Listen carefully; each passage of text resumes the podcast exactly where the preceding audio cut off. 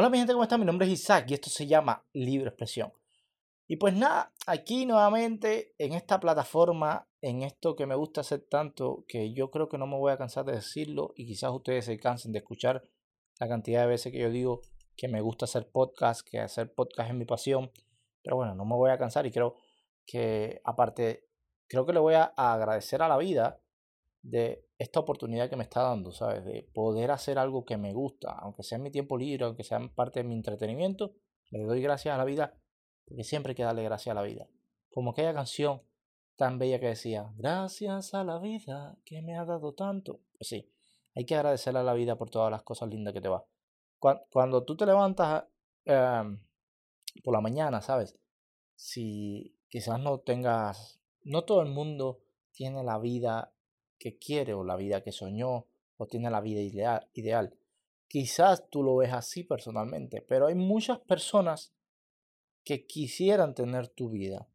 Por eso, aunque te, no te vaya como tú quieres, aunque no estén las cosas en tu vida como tú las deseas, todas las mañanas agradece por la vida que tienes, para que así puedas obtener muchas cosas mejores.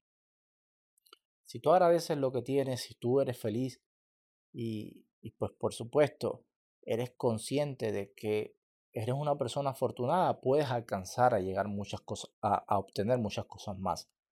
Entonces, no te digo que te, porque a nadie le voy a decir nunca en la vida que se conforme con lo que tiene, no, siempre, si puedes y crees que puedes tener más, lucha por tener más, avanza, supérate, progresa, lucha por eso que quieres, ponte tus metas, supérate. Esa, pues a todas las personas que hacen eso se lo aplaudo, porque la vida es parte de la perseverancia. Si el que hay una frase y un dicho muy popular en Cuba que decía que el que persevera triunfa. Persevera y triunfarás, prosperarás, lucharás, todo terminaba en as menos las. Entonces, pues nada, agradecido por todas las cosas que, que, que la vida de una forma u otra nos ha bendecido. Y pues, mi gente, lo que tú te propongas en la vida, ya sea tener un carro, una bicicleta, hasta tener un avión, puedes llegar a tenerlo. Siempre mantente positivo, siempre mantente haciendo las cosas bien, siendo buena persona. Nunca le hagas daño a nadie. Hazle bien. Aquel dicho que decía, bien y no mires a quién, es verídico, porque todas esas cosas al final pueden ser retribuidas en quizás no en, en, acciones, quizás no en acciones de, de esa misma persona, pero el destino, la vida o lo que sea, o esa energía a, lo que tú creas. Si crees en Dios, crees en Buda, crees en Shiva, creas en lo que tú creas, es una energía que al final va a volver a ti. Si das cosas malas, la energía mala puede regresar a ti. Si das cosas buenas, la energía buena va a regresar a ti. Y es así. Y disculpen toda esta perolata porque sé que a veces me paso dando una muela y un té que me dicen, ay, Sa, tú hablas mucha porquería.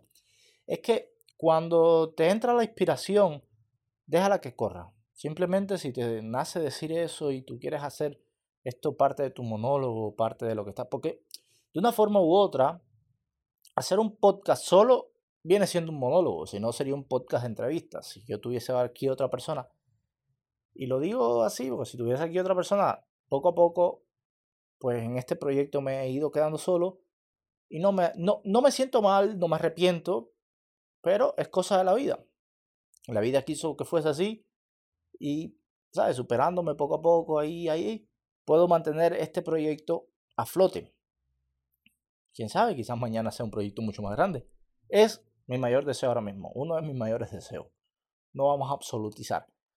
Entonces, pues nada, ¿sabes? Mantenerse positivo todo el tiempo y luchar por eso que quiere, al final tú vas a decir, no, que, que, es cosa del destino, ¿no? Pero tú estás trabajando en eso. Aunque el destino lo tenga preparado para ti, tú estás trabajando en eso, porque el destino no va a venir a grabarte un podcast por ti solo, por ejemplo, que es mi caso específico.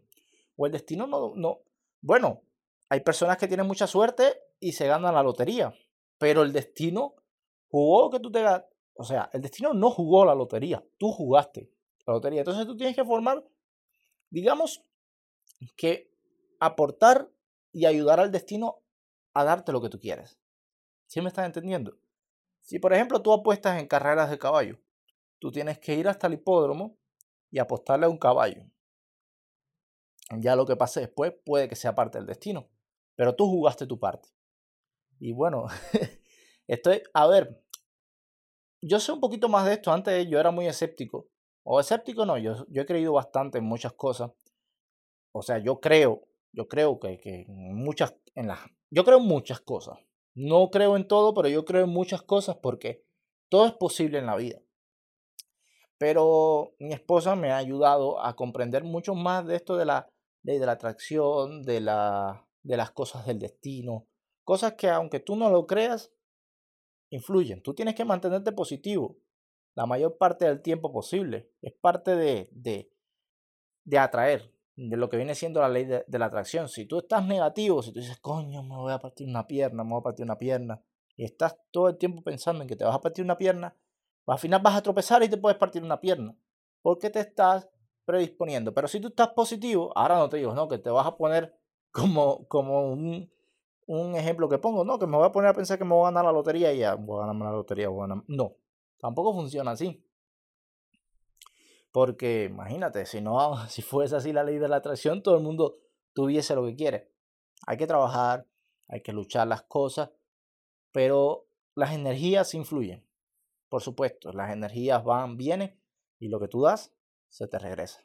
Ley de la vida. Y bueno, ya después de varios minutos hablando de esto, que no, no pensé que fuese a hablar tanto, pero como les dije, me dejo llevar cuando me da la inspiración. Estuve, estuve viendo en estos días todo lo que está ocurriendo en, Irán, ¿sabes? Que, pues, a ver, todo lo estoy viendo por, por noticias, no es algo que yo haya visto. Sí estoy viendo que es muy real las protestas que se están llevando a cabo en Irán y las causas, pues que según que la policía, eh, la policía esta de Irán, la policía religiosa de Irán, asesinó a una muchacha la causa de, o bueno, vamos a decir no que la asesinó porque quiso asesinarla, sino que la muchacha, a ella la arrestan porque llevaba mal puesto el hijab y a causa de eso, pues le dan una golpiza. Y a causa de la golpiza, la muchacha muere. Eso es lo que se ha dicho en los medios de comunicación. Ahora yo voy a dar mi opinión acerca de eso, porque de eso es lo que se trata. ¿Cómo es posible que en pleno siglo XXI, donde los derechos de la mujer y el hombre son iguales, donde vivimos una sociedad avanzada, entre comillas lo digo, donde... ¿Cómo es posible que esto pase? ¿Cómo es posible que, que tú puedas golpear tanto a una persona que la lleve a la muerte porque esta persona no use el hijab o el turbante o lo que a ti te dé la gana usar como deba de ser. O como según tu ley, que de cierta manera, y sin querer ofender a nadie, de cierta manera está retrógrada. ¿Por qué tenemos que vivir en un país? O sea, me parece, por eso yo digo que está perfecto que que los iraníes alrededor del mundo estén protestando. Por eso yo digo que está perfecto todas esas mujeres iraníes que se quitaron el hijab y lo quemaron o se cortaron el pelo. ¿Por qué tenemos que vivir así? ¿Por qué tiene que ser así? ¿Por qué existen religiones tan extremistas que te lleven a el extremo de asesinar a una persona? ¿En qué parte de las religiones se convierte en normal asesinar a una persona. Porque nadie tiene el derecho, nadie tiene el derecho de asesinar a otra persona. Absolutamente nadie. Y no estoy de acuerdo y no, yo creo que, que hay que mirar muy bien las cosas que pasan en estos países y hay que mirar muy bien todas esas religiones o todas esas culturas extremistas. Y esto es sin ningún tipo de, de ánimo de ser un poco xenófobo o sin ningún tipo de ánimo de llevar el odio hacia otra etnia. No. Me parece, todas las personas somos fenomenales, todas las personas somos geniales, pero no es correcto que una persona le quite la vida a otra persona bajo ningún concepto, pero mucho menos por esta estupidez. Ahora en la Asamblea de la ONU no sé si se hizo énfasis. Lo que sí sé es que una periodista supuestamente o se, se pensaba o le iba a hacer una entrevista al presidente iraní. Y el presidente iraní le exigió a esta periodista que tenía que usar un hijab si quería hacerle la entrevista, a la cual ella se negó. Y mis aplausos para ella. Por supuesto que te tienes que, negar. En primera, estabas en Nueva York, en un país libre, y son una de las declaraciones que ella hace. Y en segunda, esto es parte del sometimiento. Yo en muchas cuestiones no estoy de acuerdo con las feministas extremistas, pero sí soy y abogo por la libertad y la igualdad entre hombre y mujer. Me parece que todos, todos, yo diría, y lo, te lo voy a poner así, se los voy a poner así, todos somos iguales. El hombre, la mujer y cualquier, o sea, como tú te identifiques. En realidad, para ya terminar el tema, eh, me alegra, me alegra un montón y me alegró un montón ver todas esas personas en la calle protestando. Ojalá no hubiese sido por esta, por esta razón, ojalá no hubiese sido porque mataron a una muchacha, pero me alegra un montón que estas personas salieran a protestar sin ningún tipo de miedo. Bueno, para los que nos están viendo en video ya saben de lo que vamos a hablar en el siguiente tema, pero los que nos están escuchando vamos a hablar de lo que viene siendo la escapada o Rusia una guerra perdida y un país en fuga. Es el título que le puse a este tema. Y pues en realidad, sí, viene siendo un país en, fuga ahora mismo en Rusia porque a Putin se le ocurrió la maravillosa idea de, de reclutar, o sea, de llamar a 300.000 o a los 300.000 soldados que tenían la reserva activa. La razón es pues que perdió mucho terreno, perdió alrededor de 3.000 kilómetros cuadrados en Ucrania y pues ha sido un revés grandísimo. Diríamos que todo lo, lo, poco que avanzaron en estos seis meses prácticamente lo perdieron en, unos días. A ver, señores, yo creo que esto es una guerra perdida. Yo no, no me parece que, que, Rusia salga victorioso de esto. Me parece que, que, muy probablemente este sea el final de, de la potencia. De Rusia, la potencia. Rusia ha demostrado, y aunque reclute estos 300.000 soldados, ha demostrado que no tiene la capacidad de entrenarlos, que no tiene la capacidad de llevarlos a un campo de batalla, que no tiene la capacidad de explotar al máximo lo, lo que pudieran hacer estos muchachos, estos soldados. Que estos muchachos no tienen ningún tipo de deseo de luchar una guerra que para ellos, para muchos de ellos, para la gran mayoría les parece absurda, innecesaria, meterse, invadir un país vecino. Y quizás lo que pasó en Rusia fue lo que pasó una vez en la Alemania nazi.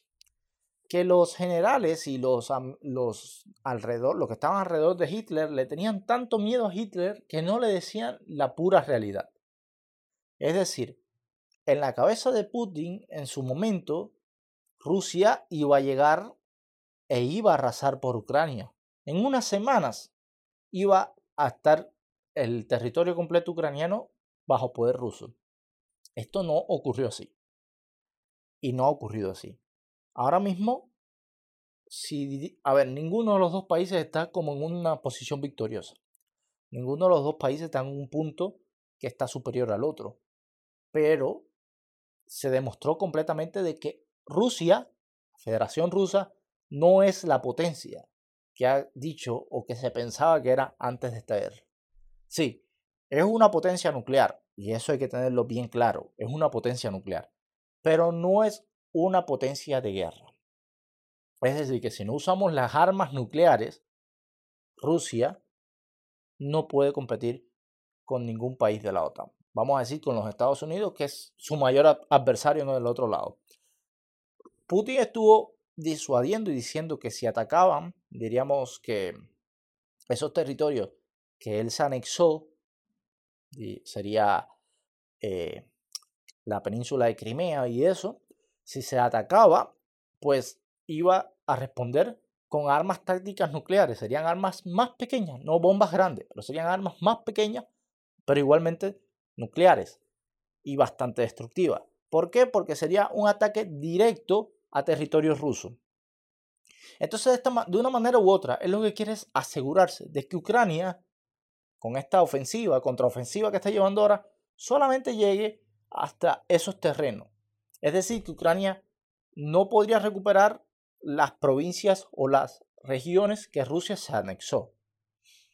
Me parece un descaro de él, se quiere adueñar de un terreno que no es, pero digamos que a veces perdiendo se gana. Y a nadie le conviene una guerra nuclear. Al final, Putin está demostrando ser un tipo bien obstinado, pero también está demostrando de que esta guerra muy probablemente no la pueda ganar. Las personas en Rusia no quieren ir a la guerra y de hecho hay un, alrededor de 1.600 personas presas por esta razón, porque no, no quieren ir a la guerra, no quieren... Es que hay una gran diferencia entre la, la, Federación Rusa o el ejército ruso al ejército ucraniano. El ejército ucraniano está luchando por su tierra, está luchando por subsistir. El ejército ruso está luchando sin, sin deseo, no quiere ir a luchar. Ya ahí hay un ejército que, que es superior. Entonces, allá es donde se complementa el poder armamentístico de Rusia contra las ganas de los ucranianos de luchar por su tierra. Es simple, es básico. Al final, las armas se, se acaban, las balas se acaban, pero las ganas de luchar por su libertad se mantienen. Se los dejo ahí. Si tienes algún niño cerca, creo que no debe escuchar esto.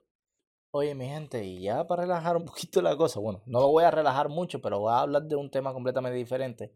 Salió una serie en Netflix que es la vida o basada en hechos reales de la vida de Jeffrey Dahmer, más conocido como el caníbal de Milwaukee.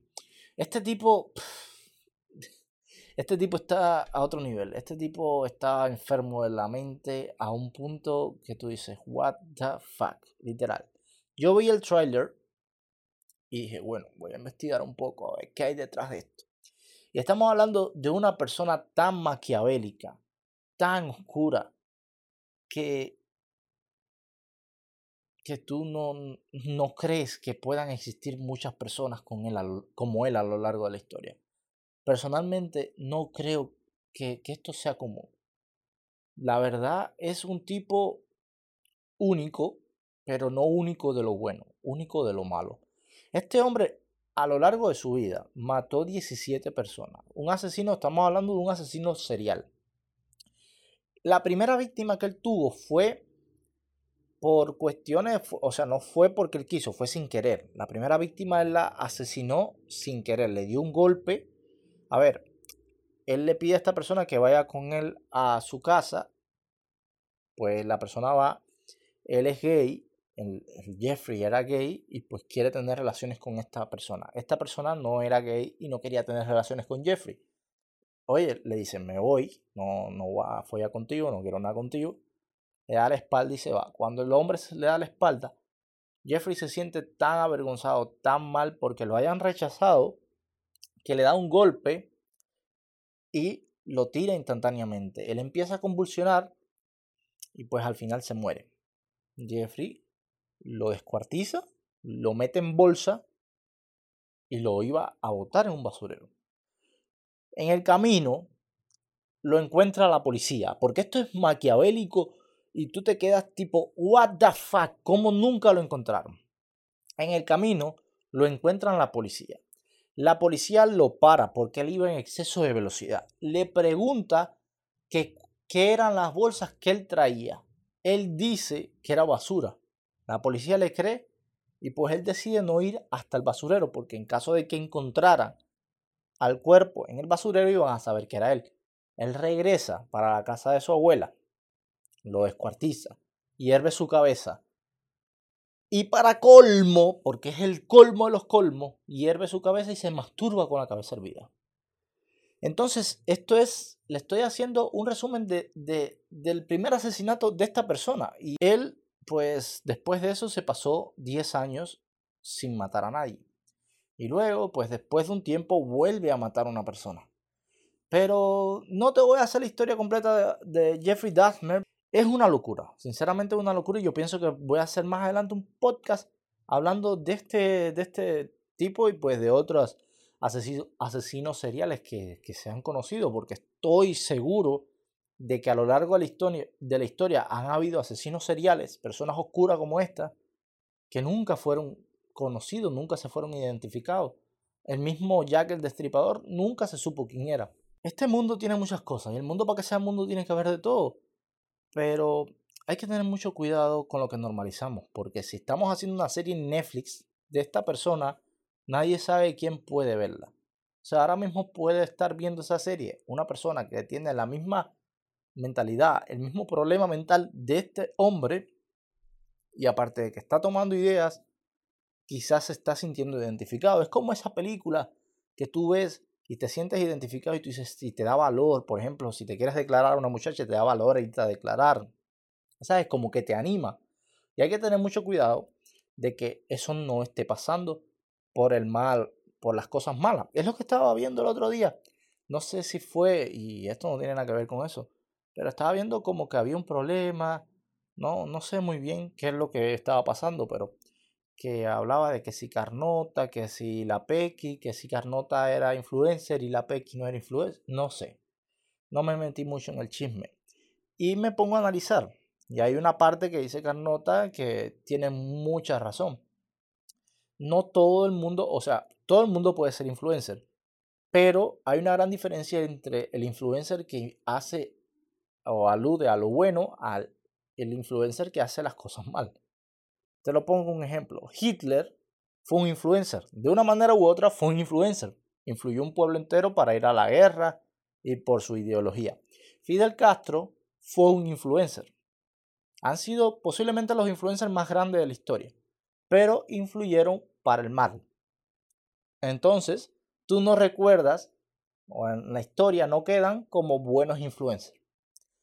Es por eso, lo que estoy tratando de decir, que a veces me complico, que uno tiene que ver lo que pone, lo que hace, a lo que se dedica y a lo que quiere influir. Tema cerrado. Y bueno, mi gente, esto está haciendo y estoy haciendo posiblemente el podcast más largo que haya hecho en, mucho tiempo. Se retiró Roger Federer. Eh, el que no sabe quién es Roger Federer, brother, ve para Google pon Roger Federer, el tenista más, más grande de la historia, en mi opinión personal. Y después está Rafa Nadal. Están una, ellos siempre han tenido una competencia y tuvieron una competencia por muchos años en el ranking de la ATP del 1 y el 2. Se rotaban. Primero era uno, después era el otro. Y estaban ahí, tenían una competencia bien sana. Yo era Team Roger Federer. ¿Por qué? Porque imagínate, brother, desde que tengo uso de razón, estoy escuchando ese nombre. Es un. Es como. Yo compararía lo de Roger Federer y, las, y, Rafa Nadal con lo de Lionel Messi y lo de Cristiano Ronaldo. Quizás no son tan internacionales como Lionel Messi y Cristiano Ronaldo porque quizás el tenis no se consume igual, no se consume tanto como se consume el fútbol. Y eso, pues lo único que me hizo pensar en cuando Messi y Cristiano se retiren. Va a ser duro. Yo pienso que eso va a cerrar como una etapa histórica, una época una, no sé, es, algo completamente diferente porque, o sea, ya en un partido de fútbol no vas a ver más nunca a Messi y a Cristiano. Quizás lo que fue para a nuestros padres o nuestros abuelos el retiro de Maradona o el retiro de, de Pelé, el retiro de esos grandes jugadores, para nosotros va a ser Lionel Messi y Cristiano Ronaldo. Siempre contando de que Lionel Messi y Cristiano Ronaldo son o han sido mucho más internacionales de lo que fueron estos dos. Y que han tenido una competencia a un nivel tan alto, pues que duró muchos años. Estamos hablando, si tú comparas, Cristiano Ronaldo tiene cuántos? Cinco balones de oro, ¿verdad? Messi tiene siete balones de oro. ¿Siete balones de oro? ¿Cuántos balones? ¿Seis? ¿Siete balones de oro? ¿Cuánto? Siete balones de oro. Messi tiene siete balones de oro. Es que ya perdí la cuenta. Entonces, estamos hablando de ocho años en que ellos estaban compitiendo entre el 1 y el 2. 11 años completos. Eso no ha pasado, yo creo, y aparte, años que quizás no lo ganó en que igual estaban compitiendo. Es, una época, es una época que marcaron Messi y Cristiano Ronaldo, lo cual yo lo admiro. Admiro tanto a CR7 como a Messi y cualquier persona que le guste el fútbol y ame el fútbol, tiene que amarlo a los dos. Es, es que es increíble. Es increíble verlos jugar. Es único, mi gente. Ojalá puedan jugar en el mismo equipo algún día. No lo creo que pase, pero el sueño de toda persona que ama el fútbol es ver a Messi y a Cristiano en el mismo equipo. Y bueno, mi gente, esto ha sido todo por hoy. Espero les haya gustado el podcast y aquí estamos. Los quiero un montón.